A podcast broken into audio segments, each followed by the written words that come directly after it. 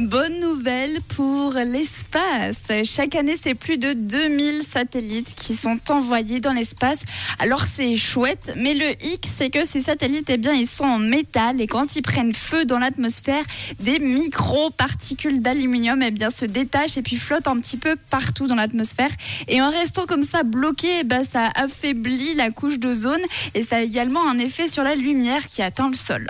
Donc pour contrer ce problème, en été 2023, des scientifiques ont essayé de tester des satellites en bois. Alors les résultats étaient plutôt concluants, mais ils n'ont pas réussi à trouver le bois parfait pour mener à bien cette expérience jusqu'à récemment. Des scientifiques japonais se sont intéressés au bois de magnolia qui semble parfaitement euh, top en fait pour ce travail et pour remplacer justement le métal des satellites. Alors pour l'instant c'est un tout petit satellite qu'ils ont fabriqué, ça fait la taille d'un mug à peu près, mais il devrait résister sans trop de problèmes car l'oxygène, enfin le manque d'oxygène dans l'espace, eh bien ça évite justement la combustion et le pourrissement euh, de tous les organismes vivants comme le bois.